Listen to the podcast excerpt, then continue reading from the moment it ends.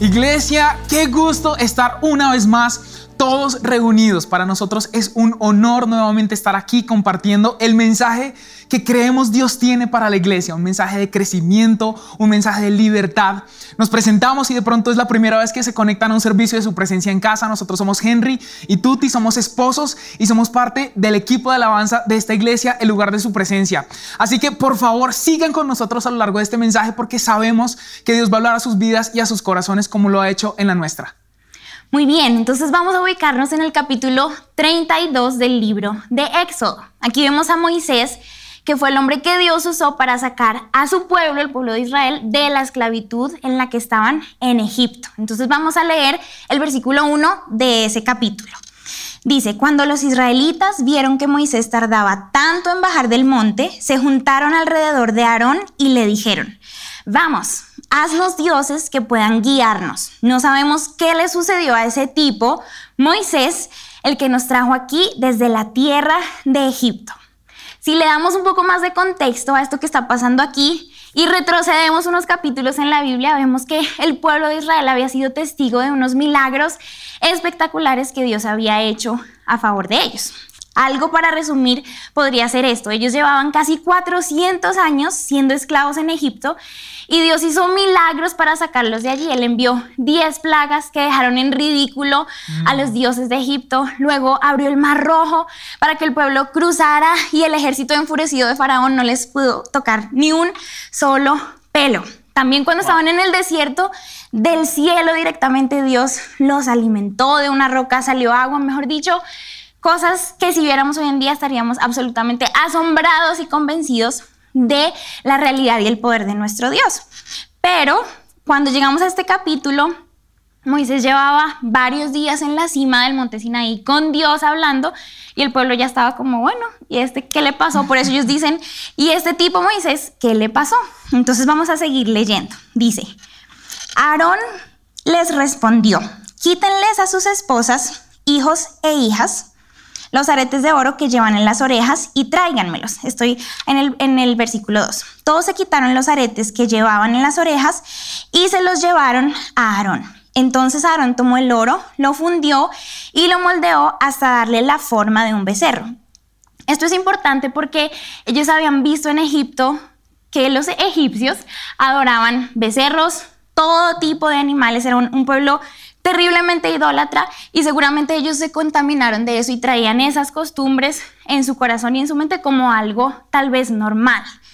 Y luego sigue diciendo, cuando los israelitas vieron el becerro de oro, exclamaron, oh Israel, estos son los dioses que te sacaron de la tierra de Egipto. No sé ustedes, pero cuando yo leí esto fui toda, pero ¿cómo así? O sea, acababan de ver todos los milagros que Dios había hecho y después dicen, estos son, estos ídolos, este becerro fue el que nos sacó de Egipto. Terrible, ¿cierto? Luego el Señor le dice a Moisés, baja ya de la montaña, tu pueblo. Esto es como cuando los papás están bravos con los hijos y le dicen el uno al otro, sus hijos, vaya y regañe a sus hijos. Algo así. Le dijo a Moisés, tu pueblo, el que sacaste de la tierra de Egipto, mm. se ha corrompido y luego para mí este versículo que es muy triste porque lo pronunció Dios y dice, que pronto se apartaron de la forma en que les ordené que vivieran. Fundieron oro y se hicieron un becerro y se inclinaron ante él y le ofrecieron sacrificios. Andan diciendo, oh Israel, estos son tus dioses que te sacaron de la tierra de Egipto. Entonces, hoy queremos hablarles de lo que diferencia a Moisés de Aarón y del resto del pueblo. Y el título de este mensaje de hoy es Cristianos VIP. VIP es una abreviatura de una expresión en inglés que es Very Important Person o persona muy importante. Bueno, y no sé si de repente ustedes han estado en un concierto o en un mega evento en donde uno ve esa zona VIP precisamente que está acordonada y uno la ve con cierta envidia, como con ganas de estar allí porque lo que está sucediendo allá es impresionante. Lo que uno ve es que está el artista principal o el invitado y en ese lugar pueden tener un, tipo de cercanía a esa persona, hablar, comer con ellos. Bueno, imagínense que hablando de mega eventos y, y de conferencias y lo demás, por allá en el 2016, Mi esposa me dio un muy buen regalo de cumpleaños. En el 2016 lo que ella me regaló fue la entrada a una conferencia de iglesias a la que yo quería asistir. Yo sé, soy un ñoño porque me encantan las conferencias de iglesia. ¿Y quién pide de cumpleaños? Yo. Bueno, entonces ella me regaló esa entrada que yo quería y añoraba. Esta conferencia era fuera del país y esa boleta se pagaba en dólares, pero te tocaba pagarla con qué? Con pesos. Entonces imagínense, al cambio, pues ella, estoy muy agradecido contigo, gracias, no amor, pero me dio una entrada era por allá en el gallinero 8, listo, o sea, lejísimos. Yo estaba feliz con mi entrada, pero era lejísimos, o sea, no estaba ni siquiera cerca de ver a la persona o al predicador, porque era por allá la fila Z 99, 99, 99, 99. Si usted no sabe lo que es el gallinero 8, gallinero es la última fila. Y el 8 es donde huele espantoso, porque es donde se condensan todos los olores horribles de un auditorio. Ok, ahí era donde estaba yo. Yo estaba feliz, estaba contento. Ella me lo regaló en abril. Esta conferencia era más o menos en junio. Y un par de semanas antes de la conferencia recibo una llamada. Esto era fuera del país y recibo una llamada de, de, mi pastor. Y él me dice, oiga Henry, yo voy a estar en esa conferencia. Yo, pues, qué chévere, nos vamos a ver por ahí en los pasillos o lo que sea. Y me dice, no, no, no, es que yo le conseguí una entrada de las que me dieron a mí. Ajá, yo sé lo que ustedes están pensando y es una entrada VIP, porque a nuestro pastor le han dado una entrada de la mejor categoría.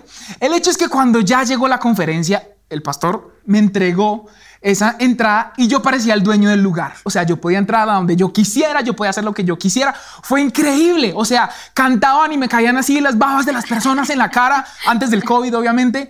Y fue espectacular. Tuve la oportunidad de hablar con pastores que yo admiraba. Tuve la oportunidad de hablar con personas, tomarme fotos con personas que yo siempre había querido tener cerca. Esto no hubiera sido posible si yo no tuviera esa entrada VIP. Y traigo esto aquí al orden porque exactamente eso es lo que sucede con Dios en nuestra vida espiritual. Jesús ha dispuesto un lugar para que todos podamos ir y podamos tener intimidad y cercanía con Él. Algo que no dije es que en este salón VIP yo tenía acceso a comida VIP, no el sándwich de mortadela con mostaza espichado en la mochila del viajero, que todos los que han viajado y han comido sándwiches saben cómo está cuando no lo destapa. Y creo que eso mismo es lo que sucede delante de la presencia del Señor. Jesús ha servido una mesa para nosotros para que podamos comer en intimidad con Dios. A este llamado, a esta invitación tenemos solamente dos opciones. Para este llamado solo tenemos dos opciones. Una es aceptarlo y decir, sí, yo quiero estar allí, quiero estar en este lugar VIP. O la segunda es rechazarlo y seguir viviendo en la mediocridad mm. del gallinero 8. ¿Y por qué uso esta palabra tan fuerte, mediocridad? Porque si nosotros vamos a la raíz o a la etimología de esta palabra, mediocre viene de dos palabras en latín. Una es medius, que adivinen qué significa, medio, y la segunda que es ocris, y ocris significa montaña. Es decir, que en el sentido más técnico del significado de esta palabra, una persona mediocre es aquel que estaba destinado a estar en la cima de una montaña, como la que nos colocaron aquí nuestros amigos de producción, pero se quedaron a mitad del campamento o en las faldas, como vemos que sucedió con el pueblo de Israel y como sucedió con Aarón. Estando destinados para estar en la cima de la montaña, le dijeron a Dios, no, no queremos esa invitación, no queremos lo que tiene Moisés, queremos estar aquí, gallinero 8. Exacto. Esto mismo es lo que vemos que precisamente le pasó al pueblo y a Aarón. Ellos tal vez pensaron, bueno, que Moisés haga toda la tarea, mm. que él haga el esfuerzo de subir y de escalar todos esos metros, que él hable con Dios y luego él venga y nos diga lo que Dios mandó decir, ¿cierto? Esa sería la fácil. Ellos se hicieron su propio Dios y se acomodaron ahí donde estaban tal vez tranquilos y conformes. Mediocres. Mediocres, sí. esa palabra es fuerte, pero es cierto. Mm. Esto podría pasarnos a nosotros, podría pasarte a ti, a mí. ¿Cómo podría ser? Por ejemplo, si nos ubicamos en la historia de ellos, podría ser, bueno, yo ya vi que Dios abrió el mar, yo ya vi las plagas, yo creo que esto ya es suficiente. Creo que tengo todo lo que alguna vez alcanzaría a conocer de Dios. O podría ser, bueno, esa cercanía es exclusiva para Moisés. Yo creo que Dios aquí no me ve, no soy tan importante como Moisés para Dios, de pronto. O ellos podrían decir, bueno, ya obtuve lo que Dios quería darme, ya tengo mi libertad, gracias Dios, a Dios, ¿cierto? Podría ser así. O traducido en lenguaje actual a nuestra realidad, podría ser algo así. Bueno, yo ya leo la Biblia, yo oro, soy servidor de la iglesia, soy líder, mejor dicho, ya no sé qué me falta. Ya no hay más, ya no hay más para donde crecer, ya no hay nada más que hacer. O entonces yo me conformo con que el pastor o mi líder me diga, lo que Dios dice, que Él me traiga la comida así ya pre-masticada y yo me la trago. Suena asqueroso, pero algo así es, ¿cierto? O de pronto Dios nos ha dicho, Él mismo nos ha dicho, búscame, hay más, hay más, sumérgete, hay más en la profundidad. O incluso ha enviado personas alrededor nuestro que nos dicen, creo que tienes que crecer, creo que tienes que buscar más a Dios. Y nos dice, pues me parece buenísimo, la cima suena maravillosa, pero ¿y cómo lo hago? ¿O qué esfuerzo? ¿Subir? O sea, más, ¿a dónde más? ¿A dónde más voy? Algo así podría ser. Entonces ahí les dejo para que lo piensen. Y no sabemos en dónde estás hoy, en este caminar o en esta travesía de escalar a la cima de la montaña en donde está la presencia de Dios. Quizás, repito, es tu primera vez conectado a su presencia en casa o llevas apenas unos pocos días o meses de haber conocido a Jesús o quizás llevas décadas. Eh, en, esta iglesia o, o conociendo acerca de quién es Jesús y viviendo una relación con Él. Pero hoy nosotros queremos decirte y es, si no has experimentado lo que experimentó Moisés allí en esa cima, que fue la gloria de Dios tangible, que fue Dios hablando cara a cara con él, hay más. Y te lo estoy diciendo porque es lo que Dios nos ha dicho a nosotros. Hay más, hay más, hay más de su presencia, hay más de su poder, hay más de su transformación, hasta que nosotros no tengamos ese encuentro con Dios en donde nuestro rostro quede iluminado como Moisés después de esos días estando allí en la cima de la montaña. Hay más por conquistar de Dios y debemos levantarnos del lugar en donde estamos y debemos ir a donde está Él. ¿Por qué? Porque el deseo del corazón de Dios es que todos nosotros estemos cerca, que todos nosotros lo veamos y lo contemplemos a Él cara a cara. Y lo estamos viendo aquí en Éxodo 19:5. Dios está diciendo esto de su pueblo Israel. Ahora bien, si me obedecen y cumplen mi pacto, ustedes serán mi tesoro especial entre todas las naciones de la tierra porque toda la tierra me pertenece. Y me encanta esta expresión de amor de Dios, de un Padre bueno, de un Padre que tiene puertas abiertas para sus hijos. Ustedes son mi tesoro especial. Y estoy seguro que tú que estás ahí conectado, no vas por la calle diciéndole tesoro especial a cualquier persona, a la cajera del supermercado o a la persona en un taxi que te está atendiendo. Gracias, tesoro. Estoy seguro que no, porque es una palabra que está reservada para aquellos con los que nosotros queremos estar en intimidad o con las personas que ya tenemos intimidad. Y quiero que por favor pares un momento. Si estás tomando nota, para un segundo. Y si no estás tomando nota, comienza a hacerlo, porque en este momento vamos a dar una idea que va a condensar lo más importante de este mensaje. Queremos que lo escribas, queremos que lo anotes en el espejo de tu casa, en la nevera, en donde sea que tú estés, porque queremos que esto tú lo puedas repetir y sea tu oración constante, como ha sido la nuestra, hasta que se convierta en una realidad en tu vida. Y es lo siguiente, estar cerca de Dios no es un privilegio diseñado para pocos, sino un regalo para todos. Lo voy a repetir porque hay, hay, hay mucho en esta frase. Estar cerca de Dios no es un privilegio diseñado para pocos, sino un regalo para todos. Ahora, algunos de ustedes podrían decir, ¿cómo me pasó a mí? No, un momento. Esto no es del todo cierto porque yo he leído la Biblia y ahí dice otra cosa. Bueno, Vamos a resolver esta pregunta porque sí, en Éxodo 24 dice un versículo que solo a Moisés se le permitía acercarse al Señor. Entonces uno diría, no, pues es que, claro, ellos no subieron porque es que Dios no los invitó, solamente Dios invitó a Moisés y a los ancianos. Uno entonces se pregunta, bueno, ¿y por qué fue así? ¿Por qué será que dijo, no, el pueblo solo hasta cierto límite? Si fuera así, de pronto uno podría pensar, bueno, entonces el pueblo simplemente está obedeciendo, ¿cierto? Está haciendo caso. o uno podría pensar también, pues la relación profunda con Dios es para algunos, algunos como Moisés, para mis pastores, para mis líderes, para Moisés, Moiséses. Pero la respuesta a esta pregunta que yo también me hice está en Éxodo 19:6 y dice, Ustedes serán mi reino de sacerdotes, mi nación santa. Este es el mensaje que debes transmitir a los hijos de Israel. Entonces aquí está Moisés de nuevo hablando con Dios. Esto es antes de lo que leímos al principio. Y Dios le está dando varias instrucciones para el pueblo, entre esas esta que es tan importante para el mensaje de hoy. Y es que en el Antiguo Testamento el sacerdote era el que tenía el privilegio de entrar a la profundidad de la presencia de Dios, el privilegio y la responsabilidad. Mm. Pero si Dios usa esta palabra sacerdote para referirse al pueblo, eso quiere decir que el deseo de Dios era que todo su pueblo tuviera ese derecho, ese acceso a estar cerca de Él. Y lo increíble para, para nosotros hoy es que nosotros somos ese pueblo de Dios. La iglesia es ese pueblo de Dios el día de hoy. Así que esa invitación es para nosotros.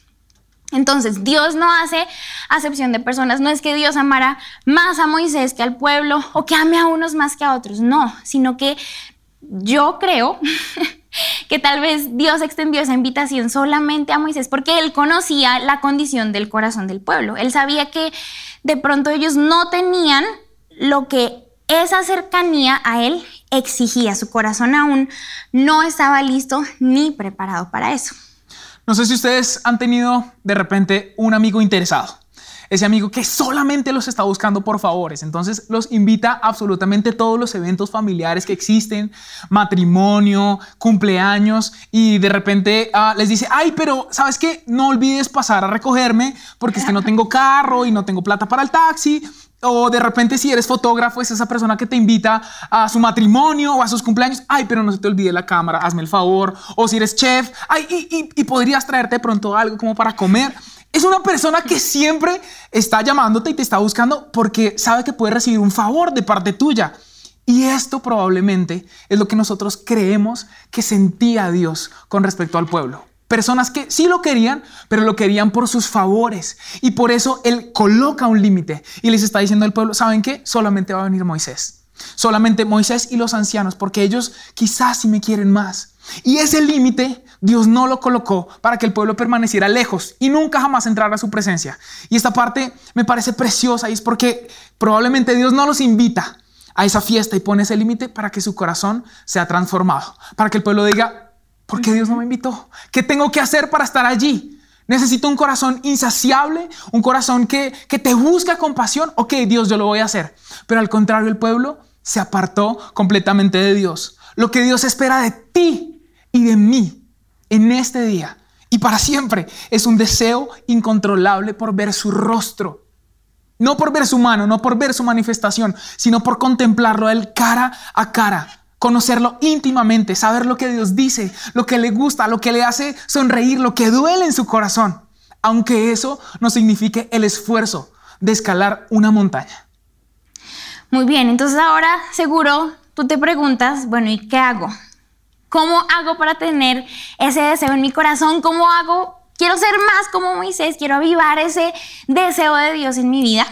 Bueno, nosotros encontramos dos acciones que te vamos a compartir que pueden ayudarnos a tener ese corazón, ¿cierto? A salir de esa multitud que está abajo en la montaña y ser de los que aceptan esa invitación VIP a la cima. De gallinero 8 a VIP. Exacto. Hay una transición bastante importante. Entonces la primera es temer, es decir, tener temor de Dios.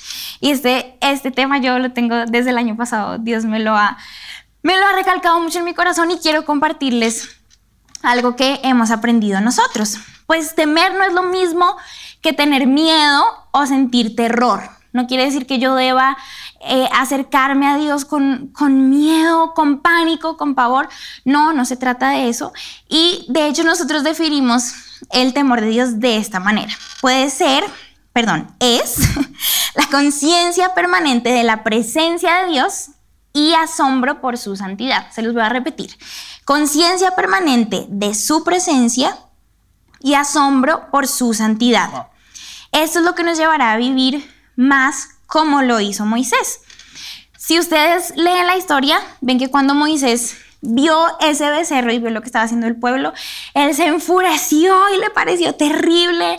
Mejor dicho, su corazón sufrió porque él sabía en presencia de quién estaban. Él sabía que era el Dios del cielo, Jehová, el que estaba viendo a ese pueblo. Así que no era cualquier cosa ni cualquier falta la que ellos acababan de cometer. Entonces, cuando yo temo a Dios, yo tengo que considerar a Dios en todas mis acciones, en mis pensamientos, en mis palabras, en lo que voy a hacer, en lo que estoy planeando.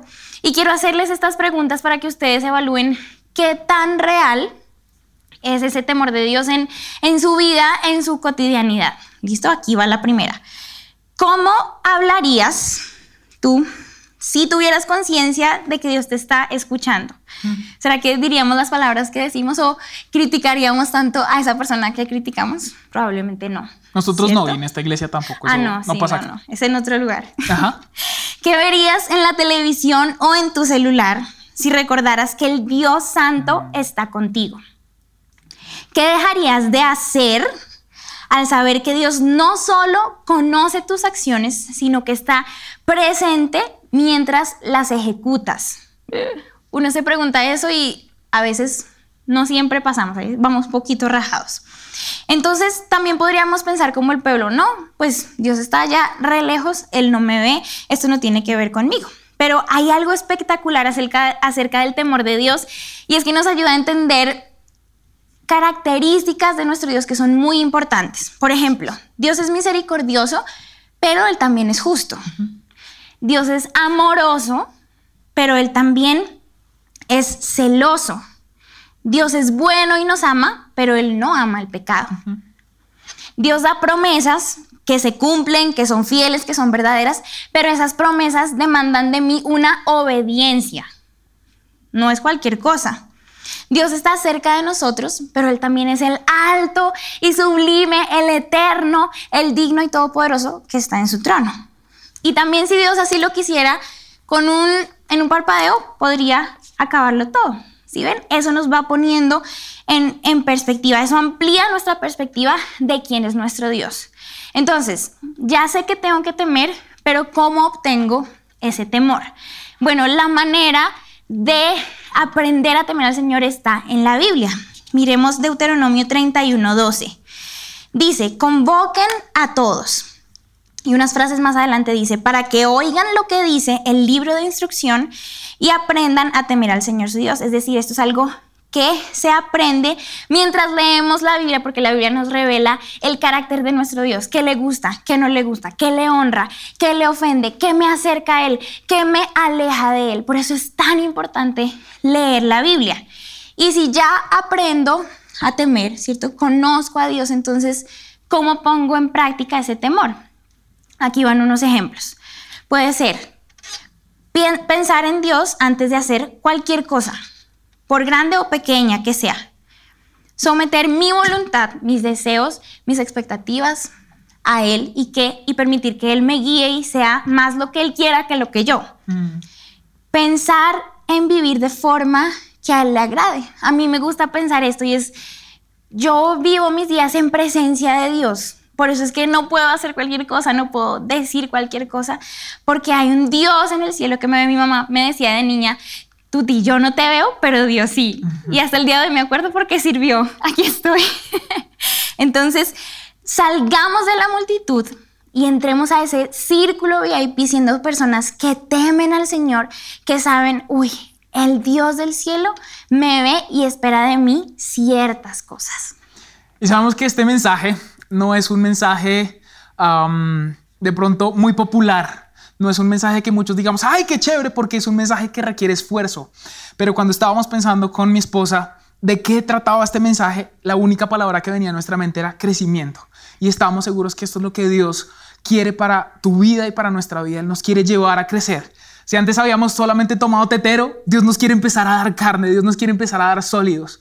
Y por eso es tan importante temer a Dios. Ahora, lo segundo, lo segundo es buscar a Dios incansablemente. Buscar a Dios incansablemente. Esta parte me encanta porque Dios quiere que nosotros seamos perseverantes, que seamos persistentes, que nosotros seamos tercos en nuestra búsqueda de Él. Hay algo que um, me, me, encanta pensar en nuestra relación y es que llevamos cuatro años de casados, duramos tres años de novios, duramos tres años saliendo, tres años casi que no. Pero yo estuve detrás de Tuti tres años, tocando la puerta, firme, perseverante, fiel, haciéndole saber que yo la amaba, aunque ella a mí no. Y el día que yo estaba parado frente a ella en el altar, yo le di gracias a Dios porque Él me había dado esa perseverancia y hoy podemos vivir una relación de intimidad. Somos esposos y nos amamos. Y, traigo esta ilustración porque creo que es la misma manera en la que nosotros vamos a conquistar el corazón de Dios. No es un día sí y un día no. Mm. No es, ay, ay, es que no me hiciste el milagro. O, o murió alguna persona cercana a mí. Entonces tú dejas de ser Dios y no te voy a buscar y voy a estar bravo. Y de esa manera no vamos a conquistar su corazón. Lo que conquistó el corazón de Dios fue que Moisés persistió, insistió y nunca desistió. Estoy seguro que Moisés clamaba a Dios, estoy seguro que Moisés oraba a Dios. Moisés escribió el Salmo 90, que quiere decir eso que probablemente Moisés cantaba a Dios, o seguramente él cantaba a Dios, él adoraba. Él no se conformó con nada menos que una intimidad total con Dios. Y ese es el llamado de Dios para todos nosotros hoy. ¿Cómo podemos hacerlo? Lo primero es tengamos presente que nosotros no somos dueños de nuestra vida, somos solamente mayordomos de lo que Dios nos ha dado. Todo le pertenece a Él y por eso todo nuestro tiempo debe pertenecerle a Dios. Y aunque queremos tener una relación constante con Dios a lo largo de nuestro día, separemos un tiempo en donde en nuestra agenda marcamos este tiempo para Dios y nosotros y nada ni nadie lo puede romper, nada ni nadie se puede interponer en Él. ¿Por qué? Porque una relación no va a poder crecer si no hay tiempo de calidad. Ora, busca tiempo para leer la Biblia, para estudiarla, para escudriñarla. Pregúntale a Dios. Hazle preguntas difíciles. Señor, ¿qué debo hacer con respecto a mi carrera? Señor, ¿qué debo hacer con respecto a esto? Abre tu Biblia. Abre tu Biblia guarda silencio y escucha la voz de Dios, adóralo. Pero sé un adorador insaciable, alguien que lo busca mañana, día y noche. Miren esto tan precioso. Y es que en Éxodo 33, 18 Moisés le dice al Señor, te suplico, te suplico, me muero, estoy desesperado, porque tú me muestres tu gloriosa presencia. ¿Qué tanto has buscado a Dios? ¿Qué tanto tienes de Moisés? ¿O qué tanto tienes del que vive en el gallinero 8? Debo ser honesto, y es que todos tenemos algo del gallinero 8 y tenemos tanto que aprender de adoradores insaciables que buscan la presencia de Dios. Y quizás, al igual que yo, has odiado la expresión VIP. Y debo decirte algo y ser muy honesto. Yo la odio. La odio. Porque siempre que alguien la usa, está diciendo que hay personas que son muy importantes y otras que no tanto. Hay unos que son muy especiales y otros que son demasiado regulares. Siempre que se utiliza esta palabra hay elitismo y hay exclusión. Pero hay algo hermoso y es que Jesús nos está diciendo a todos que somos VIP, que somos tesoro especial para Él. Volviendo allá a esa conferencia en el 2016, fue una experiencia espectacular. Conocí artistas de talla mundial. Pero estando allí, todo el tiempo me sentía como un colado, como una persona que no pertenece a esa fiesta. Porque yo decía, bueno, mi pastor es mi pastor. Y todas las personas que están aquí son grandes cantantes, tienen hojas de vida eclesiásticas muy engordadas, pero yo estoy aquí porque, porque estoy colado, porque alguien me miró ahí como el, el perrito y todo ve las obras. Estoy muy agradecido, pero así era como yo me sentía. Y hay algo precioso y es que en la fiesta, en el espacio espiritual que Jesús ha destinado para que nos encontremos con Él cara a cara, Él pagó el precio y no es porque eh, alguien te haya hecho el favor, no, Él mismo te hace esa invitación y nos está haciendo esta invitación hoy para que puedas disfrutar el corazón de Dios. Efesios 2.13 dice, pero ahora han sido unidos a Cristo Jesús. Antes estaban muy lejos de Dios, muy lejos, en el gallinero 8, en donde estábamos todos a causa del pecado, pero ahora fueron acercados por medio de la sangre de Cristo. Hay una entrada que tiene tu nombre y fue pagada con la sangre de Jesús. No importa qué tan lejos te sientas hoy, no importa cuál haya sido tu pasado, no importa cuál sea tu presente, no importa qué tan oscuro parezca tu futuro, Jesús te dice, yo te he unido a mí yo pagué el precio de tu entrada a ese trono de la gracia con mi propia sangre. Nuestra invitación es a que salgas de la multitud, a que levantes la mano y le digas al Señor, sí, yo quiero, yo quiero ese lugar, yo te quiero a ti, te anhelo a ti. Y sabes que lo más precioso es saber que mientras estamos caminando a esa cima, no estamos solos. Jesús va con nosotros porque Él es el buen pastor. Él es el fiel y verdadero. Así que te invitamos a que en este momento cierres tus ojos y oremos juntos porque sabemos que Dios quiere hacer algo en tu vida. Señor, y hoy oramos por convicción en nuestro corazón en este momento del Espíritu Santo de Dios. Señor, yo te pido que tú inundes cada casa, cada lugar donde esta conexión está llegando, Señor. Y yo te pido que tú hoy nos convenzas, Espíritu Santo de Dios. Convéncenos. Y hoy te pedimos perdón, Dios del cielo, porque tal vez como ese pueblo hemos estado lejos, hemos estado renuentes a avanzar, a acercarnos.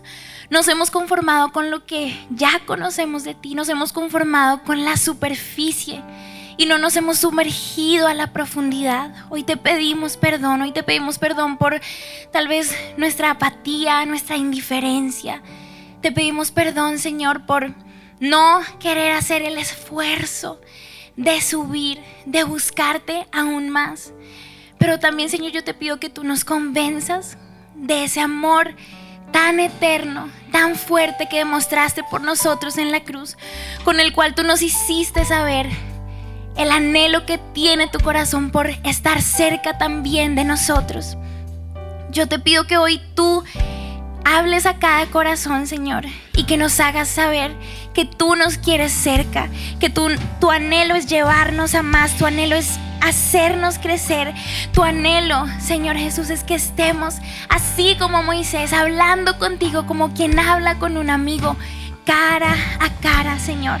Y por eso hoy, hoy yo suelto todo miedo, suelto mi temor, suelto la apatía, suelto la costumbre, suelto el conformismo, la mediocridad. Suelto, Señor, lo que me ha impedido correr a ti. Si es un pecado, hoy también yo digo, Señor, yo lo confieso. Y yo quiero correr a ti, yo quiero correr a esa libertad. Por eso, no importa si estás sentado, si estás de pie, levanta tus manos y di, Señor, yo quiero más de ti. Yo no quiero conformarme. Yo quiero lo mejor que hay para mí. Yo no quiero conformarme con menos que tu gloriosa presencia.